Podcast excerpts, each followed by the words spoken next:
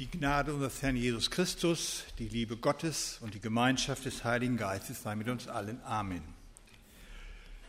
Danke für die Einstimmung, für die Begrüßung, für diesen gemeinsamen wunderschönen Gottesdienst. Wie schreiben Sie eigentlich Briefe?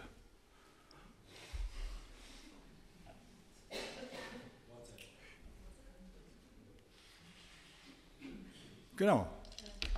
WhatsApp, SMS, irgendeine Kurznachricht.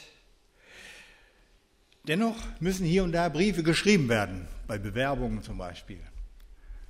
Oder Familieneinladungen, Hochzeiten, Trauerbriefe und, und, und.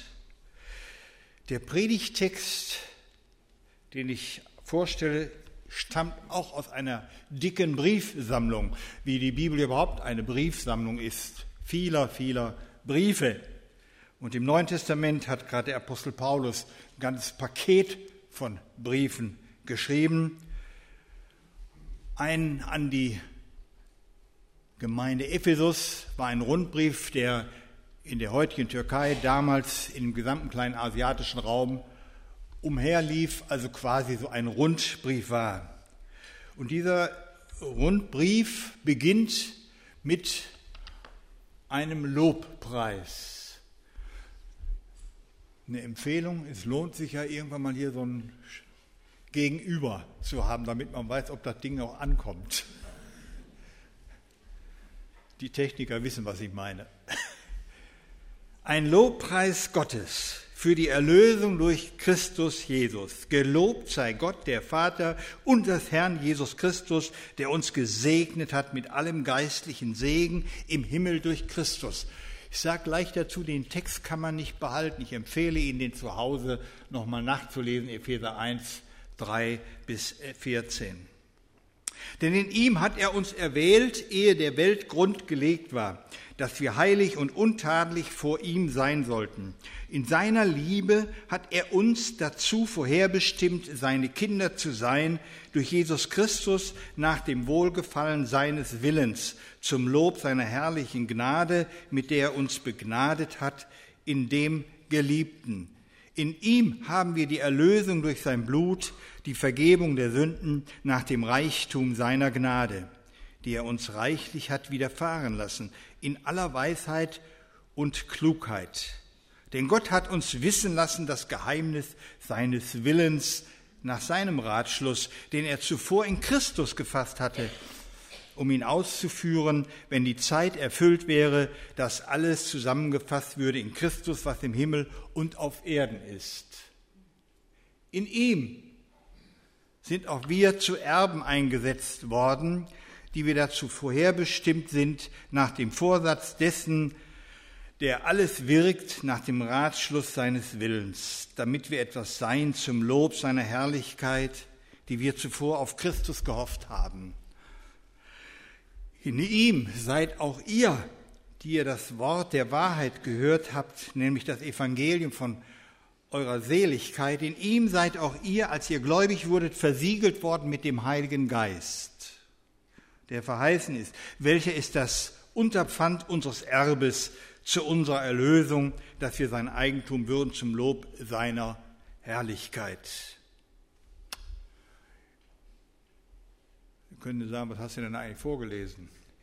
Jeder müsste eigentlich den Text vor Augen haben. Aber ich werde es versuchen, auseinander zu dividieren etwas zu entfalten. Paulus setzt zu Beginn dieses Briefes nicht mit Ermahnungen ein oder gar Drohungen, wie zum Beispiel bei den Galatern. Mich irritiert, dass ihr euch so schnell abbringen lasst von dem Evangelium, das ich euch verkündigt habe. Und wer ein anderes Evangelium verkündigt, als ich euch gepredigt habe, sei verflucht. Nein, so setzt er nicht ein. Oder auch nicht mit einem schlichten Dankeschön wie bei den Thessalonichern. Lesen Sie mal nur die Brieferöffnungen der Paulusbriefe, haben Sie genug zu tun und es ist faszinierend, faszinierend. Ein schlichtes Dankeschön. Wir danken Gott alle Zeit für euch alle und danken und denken an euch in unseren Gebeten. Oder auch mit persönlichen Trostworten, wer das nötig hat. An die Korinther, zweiten Brief, gelobt sei Gott, der Gott allen Trostes, der uns tröstet in all unserer Not, in unserer Trübsal. Dieser Brief an die Epheser mit diesem gewaltigen Lobpreis, dieser Brief erzählt uns etwas von der umfassenden Fülle und Vieldimensionalität der Größe Gottes, des Vaters Jesu Christi. Das Lied von Manfred Siebald passte sehr gut. Dieser Text schwingt auch. Er zeigt etwas von der Größe des Vaters Jesu Christi und des Heiligen Geistes. Und wie die Gemeinde Jesu weltweit, wie auch einzelne Gläubige daran teilhaben. An dieser Vieldimensionalität und Größe und Heiligkeit Gottes. Er beginnt mit diesem Lobpreis, gelobt sei Gott, der Vater unseres Herrn Jesus Christus, der uns gesegnet hat mit allem heiligen geistlichen Segen im Himmel durch Christus. Ein ungeheuerliches Bild malt Paulus hier auf. Göttliche Segens- und Heilsgeschichte, wie beschreibt er die Wurzeln, das Fundament gegründet allein in Jesus Christus. Die Gläubigen zu Ephesus werden eingestimmt auf die Fülle geistlicher Segnung Gottes. Dieser Lobpreis ist sozusagen die Ouvertüre eines großen Werkes, der dann in drei Strophen, in drei zentralen Segnungen Gottes folgen. Und jede Strophe beginnt mit dem in ihm. Viermal in ihm in ihm, in Christus erwählt vor Grundlegung der Welt, in ihm, in Christus erlöst durch sein Blut, in ihm, in Christus zu Erben Gottes ernannt und in ihm, in Christus versiegelt mit dem Heiligen Geist. Wenn alles andere vergessen, aber das nehmen Sie mit nach Hause oder eins von denen, das reicht. Was wir hier exzellent von Martin Luther, ich habe extra den Luthertext gewählt, übersetzt bekommen haben, in vier gegliederten Sätzen, steht im griechischen Urtext in einem Schlangensatz, ohne Komma, ohne Punkt. Ein Ausleger hat einmal treffend geschrieben, ein wahres Ungetüm von Satz, das im Neuen Testament und darüber hinaus in der gesamten griechischen Literatur nicht seinesgleichen findet. Also im Deutschunterricht geht es wahrscheinlich eine Fünf. Das weist aber auf den überwältigen Lobpreis hin, voller kosmologischer und mythologischer Sprache, mit der Paulus den dreieinigen Gott anbetet. Man möchte fast meinen, der ist in Ekstase geraten, obwohl er eigentlich ein sehr vernunft, vernunftbesessener Mensch war und nicht ein geistbesessener. Und man möchte mit einstimmen und sagen, ja, Paulus, diese Gemeinde, die du da so lobst und den Lobpreis bringst, zu der möchte ich auch gehören. Viermal in Christus, in ihm. Der Lobpreis ist ausgerichtet auf Gott und auf den Vater Jesu Christi, der uns gesegnet hat. Dieser Gott ist der Vater nicht nur unseres Herrn Jesus Christus, sondern ist ja auch unser dein und mein Vater. Ich muss gestehen, von dieser Art und Weise des Lobpreises könnten manche Zeiten, zeitgenössischen Lobpreisdichter lernen. Und die, die singen auch. Als Paulus, und etwas zur Historie, als Paulus der kleinen Gemeinde Ephesus predigte, hatte diese keinen leichten Stand. Nicht so wie wir heute in unseren Landen. Sie musste sich mit Kult um die Muttergöttin Artemis Diana auseinandersetzen. Der Tempel in Ephesus gehörte zu den damaligen sieben Weltwundern der umfangreichen Bibliothek der Antike. Man musste einmal gestanden haben. Da kriegt man Gänsehaut, wenn man denkt, da hat der alte Paulus gestanden und gepredigt. Wirtschaftlich war Ephesus eine sehr gut situierte Stadt und Gesellschaft. Es ging den Menschen gut. So sie denn in diesem religiös-kulturellen und wirtschaftlichen Strom mitschwammen. Demgegenüber stand eine kleine Gemeinde Ephesus, nicht so schön wie hier oder woanders. Eine kleine Gemeinde, vielleicht 50 plus Mitglieder, vielleicht auch 60, die aber auch innergemeindlich ihre Nöte kannte. Man muss nur den Epheserbrief mal lesen. Zum Beispiel, Väter gingen ihren Kindern auf die Nerven. Und Paulus mahnt, ihr Väter, reizt eure Kinder nicht zum Zorn, sondern erzieht sie in der Zucht und Weisung des Herrn. Also nicht Zorn und Hiebe, sondern Geduld und Liebe. Schon damals. Oder in Ehekonflikten, wer da denn mit wem sich zu fügen hatte, wer da wem untertan sein müsste. Die Fundamentalisten lesen immer nur, ihr Frauen ordnet euch euren Männern unter. Und schwärzen im folgenden Text, ihr Männer liebt eure Frauen, wie Christus die Kirche geliebt und sich für sie dahingegeben hat. Ich weiß nicht, ob ich mich für meine Frau kreuzigen lassen würde. Wahrscheinlich nicht. Weiter gab es Missbrauch von Alkohol und anderen Lastern, Geldgier, ungezügelte Leidenschaften oder Leute, die auf Lau lebten, auf Kosten anderer und so weiter. Lebt so, sagt Paulus, dass ihr anderen helfen könnt, dient.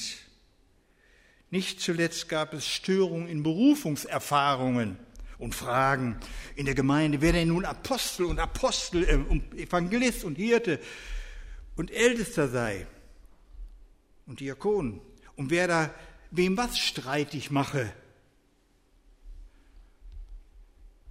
Paulus ruft zur Einheit auf. Ein Herr, ein Glaube, eine Taufe. Da war was los in der Hütte zu Ephesus.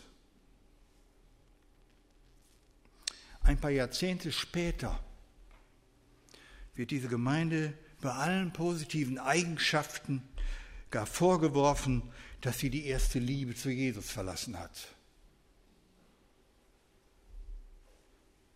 Das war eine Gemeinde.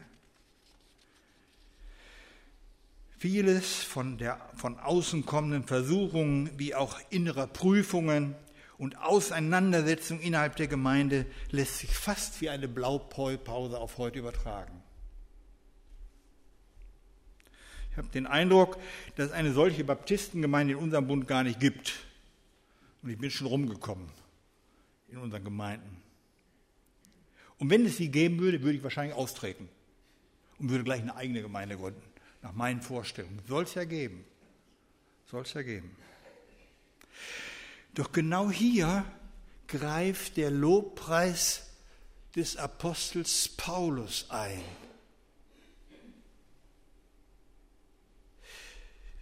mit seinem viermaligen in ihm, bei all diesen angerissenen, skizzenhaften Beschreibungen, die ich gegeben habe. In Christus sein, in ihm erwählt sein, in ihm erlöst, in ihm Gottes Erben sein, in ihm mit dem Heiligen Geist versiegelt sein. Der große Theologe Karl Barth, den ich sehr schätze und immer viel über ihn gelesen, gearbeitet habe im vorigen Jahrhundert, der hat einmal gesagt über den Namen Jesu, der ganze Gehalt der Bibel von A bis Z und dann noch alles, was wir christliche Kirche und christliche Verkündung nennen, hängt, schlechterdings an dem Namen Jesus in ihm. Wenn wir den Namen Jesus Christus wegnehmen wollten aus dem Neuen Testament, so würde es gewiss auch noch ein ganz schönes Buch sein und wäre doch völlig absurd, so absurd wie lauter Prädikate, zu denen das Subjekt fehlt. Man könnte dann wirklich auch ein, an diesem Buch vorübergehen, denn was in ihm ausschließlich das Gewicht gibt, das ist eben dieser Name Jesus. Viermal in ihm. In ihm seid ihr erwählt vor Grundlegung der Welt. haltet einmal inne. Bevor irgendein Staubkorn war, ehe es eine Sekunde der Zeitgeschichte gab, bevor es einen Wassertropfen gab, ein Sonnenstrahl da war, eine Hitzewelle uns zu schaffen machte, da hat Gott in Jesus Christus gesagt, du gehörst mir. Du bist mein Eigentum. Ich habe dich bei deinem Namen gerufen, du gehörst mir.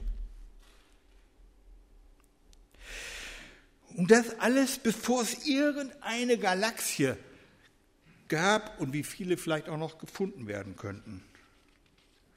Der Liederdichter Jürgen Werth hat es großartig gedichtet. Vergiss es nie, dass du lebst, war keine eigene Idee. Und dass du atmest, kein Entschluss von dir. Du bist gewollt, kein Kind des Zufalls, keine Laune der Natur. Ganz egal, ob du dein Lebenslied in Moll singst oder Dur. Du bist ein Gedanke Gottes, ein genialer noch dazu. Du bist du, das ist der Clou. Ja, du bist du. In ihm seid ihr erwählt, in Jesus Christus. Wenn das so ist und Paulus das mit dieser Bestimmtheit sagen kann, stellt sich die Frage, worauf gründet er das denn? In dem zweiten in ihm kommt das zum Tragen, erlöst durch sein Blut. In ihm haben wir die Erlösung durch sein Blut, so unser Text.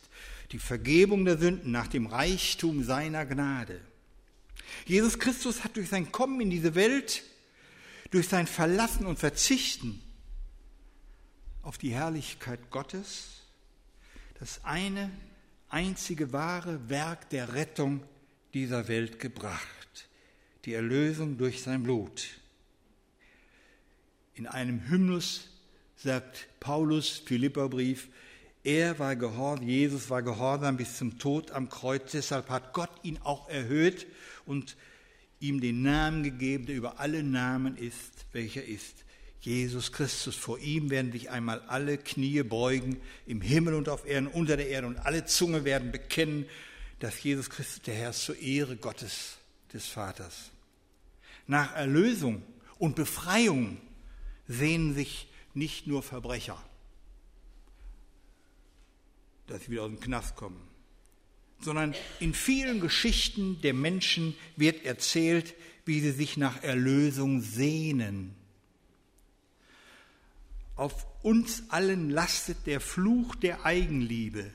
Nichts mag sie uns mindern. Wann werden wir von der Eigenliebe erlöst werden? Erst mit unserem letzten Atemzug, so der Nobelpreisträger Isaac Besinger. Alle Revolutionen, alle Reformationen waren immer auch von der Sehnsucht nach Freiheit, nach Erlösung aus vergangenen alten Fesseln angetrieben. Doch so sagt uns die Bibel, sagt uns hier Paulus, es gibt nur einen Weg der Erlösung. Und das geschehen durch das Blut Jesu Christi am Kreuz durch seinen Tod am Kreuz. In ihm sind wir errettet durch das Blut Jesu. Es ist die Vergebung unserer Sünden, die uns aus dem reichen, unerschöpflichen Vorrat der Güte Gottes fließt. Das ist wie bei einem römischen äh, äh, Brunnen, der, wo das Wasser hochsteigt in die oberste Schale, wenn sie voll ist, fließt sie über in die nächste, untere und, und, und. Und wir können daran alle teilhaben. Das Blut Jesu bedeutet, dass wir befreit sind von unseren eigenen Unannehmlichkeiten, uneigenen Fesseln. Es ist wie bei dem Kindergebet, das ich so zitiert habe, mag vielleicht sehr schlicht sein. Müde bin ich, geh zur Ruhe. Da heißt es, habe ich Unrecht heut getan? Sieh es, lieber Gott, nicht an. Deine Gnad und Jesu Blut macht dir allen Schaden gut denen es zu schlicht ist, möchte ich dann Martin Luther zitieren, wie er seinen Glauben wahrnimmt. Wenn ich nicht glauben darf, dass Gott mir um Christi willen die tägliche beweinte Zurückbleiben vergibt, also meine Schuld, so ist aus mit mir. Ich muss verzweifeln. aber das lasse ich bleiben. Wie Judas an dem Baum mich hängen, das tue ich nicht. Ich hänge mich an den Hals oder Fuß Christi, wie die Sünderin, obwohl ich schlechter bin als diese. Ich halte meinen Herrn Jesus fest. Am Tag des letzten Gerichts spricht er zu Gott, dem Vater, dieses Anhängsel muss auch durch. Er hat zwar nichts gehalten und alle deine Gebote übertreten. Vater, aber er hängt sich an mich, was willst? Ich starb für ihn, lass ihn durchschlüpfen. Das soll mein Glaube sein. Diese unbegreifliche Gnade Gottes ist es. Die Wahrheit der Vergebung der Sünden beruht auf der überschwänglichen Gnade und Liebe Gottes. Zugleich beschreibt das unseren Stand in Gottes Augen. Du und ich sind geliebte Kinder Gottes und das das Dritte in ihm zu Gottes Erben gemacht. Wir sind Gottes Kinder. Auch das steht schon seit Ewigkeiten fest. Dazu hat er uns vorherbestimmt, unser Text, seine Kinder zu sein, durch Jesus Christus nach dem Wohlgefallen seines Willens vorherbestimmt. Da ist vieles darüber diskutiert worden. Ich mache es ganz schlicht. Vorherbestimmt meint nicht qualitativ die einen zur Hölle und die anderen zum Himmel vorherbestimmt und dann ist das Ding gelaufen. Sondern vorherbestimmt ist zeitlich gemeint. Bevor irgendein Augenblick war, vorher hat Gott das schon bestimmt, dass du und ich geliebtes Kind Gottes sind. Wie viele Väter und Mütter haben ihre missratenen Kinder unter Tränen aufgegeben. Andere haben gerade in ihrer schweren Schuld zu ihnen gehalten. Gott, der Vater, hat uns nie aufgegeben und wird uns nie aufgeben. Siehe die großartige Geschichte von dem sogenannten verlorenen Sohn, wo der Vater die beiden verlorenen Söhne wieder reinholt. Der eine, der alles verprasst hat und zurückkehrt sagt dieser, mein Sohn war tot, er lebt, lass uns ein Fest feiern. Und der andere, der darüber zornig war und ärgerlich war, was ich auch verstehen kann, den er auch wieder reinholt und sagt, komm, wir müssen miteinander das Fest feiern. Ja, das ist Gottes Heilsplan. Vor Grundlegung bestimmt, vorherbestimmt, Gottes Wille. Wir sind Teilhaber am ewigen Reich Gottes, an dem großen Heilsplan Gottes unwiderruflich. Wozu und was ist der Grund für diese Berufung? Damit wir etwas zum Lob Gottes werden und sind. Das ist Zukunftsmusik, aber nicht im Sinne eines St. Nimmerlein-Tages, sondern schon heute sind wir Teilhaber an diesem unausschöpflichen himmlischen Schätzen. Gelobt sei Gott, der uns gesegnet hat. Also nicht erst in der Zukunft, er hat uns gesegnet, schon hier und jetzt mit dem geistlichen Segen vom Himmel durch Christus. Wir sind aufgerufen, ein vorzeigbares Meisterwerk dieser erlösenden und neu schaffenden Handlung Gottes zu sein. Du und ich. Sozusagen, wie Paulus das anders sagen kann, ein Wohlgeruch für diese Welt. Oder ein Brief Christi, ein lesbarer Brief Christi, also nicht gegen diese böse Welt moralisch anstinken wollen, davon haben wir genug. Nicht Bett oder Fake News sein, sondern ein Wohlgeruch. Good News, gute Nachricht. Ihr seid Gesegnete Gottes und ihr sollt ein Segen sein für diese Welt. Ein Gegenentwurf sozusagen werden wir so nicht moralisierend, sondern segnend. Mit allem geistlichen Segen im Himmel durch Christus, den wir empfangen haben. Wie ist das denn möglich zu leben im Mobbing-Alltag des Berufes, in der Schule, wenn sie wieder losgeht, wo Schüler sich gegenseitig mobben über Smartphone und an den Pranger stellen und ähnliches?